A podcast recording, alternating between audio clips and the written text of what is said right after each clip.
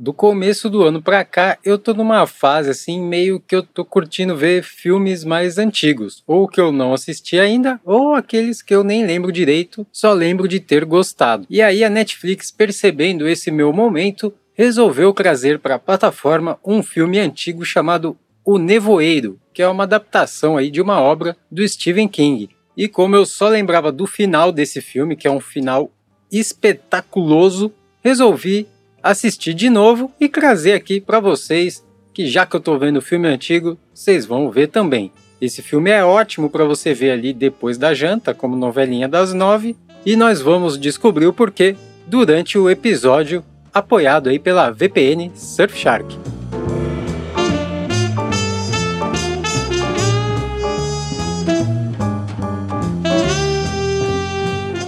Esse é o TV Sem Spoiler e eu sou o Dante Gessulli dando pitacos sobre filmes e séries dos grandes serviços de streaming, para te clarear as ideias e te manter no escuro sobre as histórias. E o som misterioso de hoje é.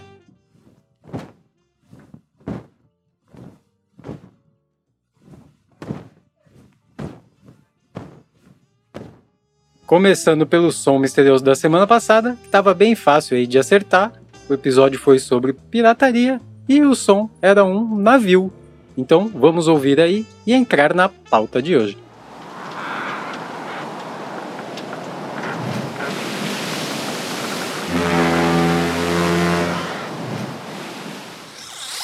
Como comentei na introdução, tô na pegada aí de ver uns filmes mais antigos. Nas últimas duas semanas aí eu reassisti todos os filmes da saga Star Wars na ordem cronológica, né? Não na ordem de lançamento, mas na ordem cronológica da história.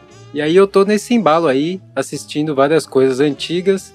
E aí a Netflix trouxe O Nevoeiro, que é um filme antigo já também, uma adaptação aí de uma obra do Stephen King, do qual eu lembrava apenas do final, porque o final é muito marcante, é um absurdo o final desse filme. O próprio Stephen King falou que o final do filme ficou melhor que o final do livro, que é uma coisa que quase nunca acontece, né? Ele mesmo sempre reclama das adaptações, mas nesse caso aqui realmente tá demais. Então, já que eu estou vendo umas coisitas velhas, quem sabe vocês gostam de ver também. Aí quem sabe a gente cria um quadro aí no podcast para trazer coisas antigas ou não, a gente só mistura aí mesmo e afinal, né, tudo é dica, dica é dica. Sim, bora então cair para dentro aqui da temática do episódio e falar sobre esse filme O Nevoeiro, que é um filme aí de Frank Darabont, que ele fez a adaptação né, do livro para as telinhas, ou no caso para as telonas, e ele é famoso aí por ter feito alguns filmaços, como Um Sonho de Liberdade, A Espera de um Milagre e a série Walking Dead. Como eu falei, ele é baseado numa obra do Stephen King, que também deu uns pitacos ali no roteiro, e foi dirigido também pelo próprio Frank Darabont. O filme é estrelado pelo Thomas Jane, famoso aí por Bug Nights e Além da Linha Vermelha. Temos também a Marcia Gay Harden, famosa aí por Sobre Meninos e Lobos, fazendo um papel de uma doida religiosa, a Laurie Holden, que fez aí The Americans e The Boys, e também The Walking Dead, The Shield, tem um monte de coisa bacana no currículo, ela é uma atriz e tanto, e o nosso queridão André Bauer, que faleceu recentemente aí, famosão por Brooklyn Nine-Nine. Nine-Nine! Nine-Nine! Yeah! Esse filmão aqui, ele é de 2007, já tem quase 20 anos aí de idade, e ele tem uma narrativa linear, mas que desde o comecinho vem criando um climão de mistério e tensão, indicando que algo estranho está acontecendo além da tempestade que já começa logo no início do filme. Esse clima de mistério e tensão segue pelo filme todo, trabalhando ali uma sensação de claustrofobia também para deixar ainda mais tenso. Não tem muitos momentos de alívio ali, e o filme ele explora o medo do desconhecido, a luta pela sobrevivência e o comportamento do ser humano diante de uma situação extrema que é sempre lamentável, né? Aqui fica um paralelo com o filme do final do ano passado, O Mundo Depois de Nós, que também pega aí um evento apocalíptico para mostrar e explorar o comportamento humano onde o apocalipse somos nós mesmos. E também ressalta ali um antagonismo entre a razão e um fanatismo religioso através de uma personagem bem doidona que desperta o ódio em quem está assistindo o filme. E assim como o mundo depois de nós, o comportamento humano acaba ficando acima da catástrofe em si. E o final do filme vem para deixar isso ainda mais explícito, mostrando a ironia da tragédia, que na verdade fica ainda pior com o nosso comportamento. E o filme, ele evita clichês do gênero, né? Claro que tem alguns ali, afinal é um filme de terror, mas no geral ele evita bem esses clichêsão. E o final do filme é a cereja do bolo, que é extremamente surpreendente e totalmente fora da caixa, um dos finais aí mais originais e inesperados do nosso cinema contemporâneo. Queria muito poder viajar e conhecer outros países e outras culturas, uhum. mas seu chefe não te dá férias, ou pior, não te paga o suficiente para você poder realizar esse sonho, segura aí que eu vou te ajudar então com uma dica de um teleporte virtual aqui que vai te levar para onde você quiser. Uhum. Quer um exemplo? Gosta de cultura coreana e já assistiu todos os doramas que tem no seu serviço de streaming? Vamos então ativar o teleporte Surfshark. Caramba, que viagem! Pelo menos cheguei rápido e inteiro. Nenhum dado, nenhuma molécula, nada foi perdido no meio do caminho porque a viagem é criptografada e super segura. E agora todos os serviços de streaming que eu abri estarão com conteúdo voltado para a Coreia. Pode ser YouTube, Prime Video, Disney, Star Plus, Netflix, Spotify, absolutamente qualquer coisa, até loja de games. Confere aí a nossa oferta exclusiva com 86% de desconto. Isso mesmo, 86% de desconto é quase de graça e você vai ganhar ainda 3 meses grátis. Valeu, Surfshark. Agora voltando para o Brasil, ativar. Atenção, esse anúncio é uma obra de ficção, mas o desconto não. A parte visual do filme é bem eficiente, mas aqui a gente já tem alguns clichês, né, de terror e de suspense. Névoa, né, que nem precisa citar, que já tá até no nome do filme, O Nevoeiro. Mas a gente tem bastante sombra, bastante susto, impacto visual. Então já tem uns clichêzinhos aqui, mas eles são bem eficientes também. A gente tem uma fotografia bem sombria, que ajuda a dar o tom né, do filme, junto da paleta de cores frias e escuras que contrasta aí com o branco da neva e o vermelho do sangue. O filme também usa planos fechados, né, e câmera na mão, com aqueles cremidos para aumentar a sensação de proximidade e movimento e também o realismo, aquela sensação que o filme Bruxa de Blair traz, mas o filme não é inteiro assim.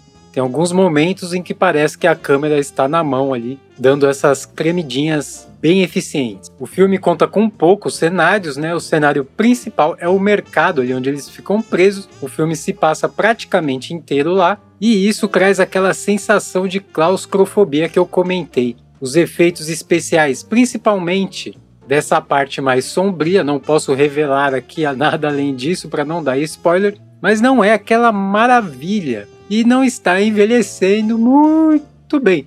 Mas eu já vi muito pior e não é algo que chega a quebrar a imersão do filme. Dá para passar batido, porque com o auxílio da trilha sonora que a gente vai comentar daqui a pouco, você fica bem imerso e o roteiro ele é bem tenso por si só. Então, dificilmente vai quebrar a sua imersão. O efeito ali não é ruim, mas podia ser melhor. E no final do filme a gente tem um aspecto um pouco diferente que algumas pessoas criticaram, que diz que não combina com o resto do filme. Eu já percebi de outra forma. Minha percepção é que isso acontece para dar um ar de encerramento ali no terror, pontuando o final do filme, o final da história. E no geral, a parte visual tá bem legal sim. A parte de áudio no filme é deveras importante, mas no filme de suspense e de terror é mais ainda. O filme tem uma parte de áudio mais que eficiente, eu gostei bastante. As coisas que se encontram no nevoeiro tem um sound design muito bacana. Não quero entrar em maiores detalhes aqui para não vazar um spoiler sem querer, mas os efeitos sonoros são bem creepy gosmentos e nojentos, no bom sentido da coisa. E como temos sustos, temos também impactos sonoros compondo o sound design. E além de sons, a trilha aumenta o medo e a angústia do espectador. E ela rola basicamente durante o filme todo. com poucas pausas musicais apenas para usar aqueles silêncios que trazem mais tensão antes de um susto. A trilha foi feita aí por Mark Isha, conhecido aí por fazer Crash no Limite e o filme O Contador. E para você poder ouvir essa obra musical, infelizmente ou felizmente, você vai ter que usar a nossa ferramenta Surfshark, porque não está disponível no Brasil.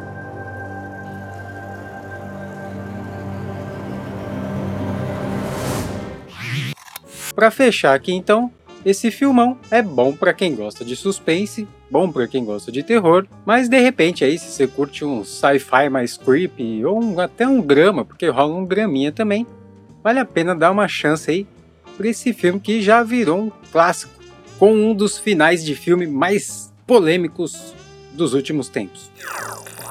Vamos ficando com a nota 4,5 aí então na nossa escala de assistibilidade, que fica entre assistir jantando e novelinha das 9. Dá para você começar comendo, que ali tem, ainda tá rolando uma introdução do filme e tal, come rápido, e aí depois segue vendo a novelinha das 9. E esse filme aí acabou de aterrizar na Netflix, que está custando aí a partir de R$18,90 naquele plano nojento com anúncios, e depois temos o plano com Full HD por R$39,90, mas se a sua telona aí for 4K, você vai ter que ir para o plano de R$ 55,90 mesmo e deixar ali um belo de um crocado. Lembrando aí que estamos em fevereiro de 2024. Estou esquecendo de mencionar isso porque eu ainda não virei a chavinha de 2024. Esse foi o episódio de hoje espero que vocês tenham gostado. Se você gostou, deixa aí seu like, sua estrelinha, seu comentário, sua avaliação. Compartilha com os amigos. E se foi útil para você, deixa um cafezinho para a gente lá via Pix. Os links do que a gente falou estão aí nas notas do episódio. Não esquece de apertar aí o inscrever no podcast, no seu player favorito de conferir a nossa oferta exclusiva com a Surfshark, que está cada vez melhor e mais barato, e também de tentar adivinhar o som misterioso de hoje. Vamos ficando por aqui e até semana que vem.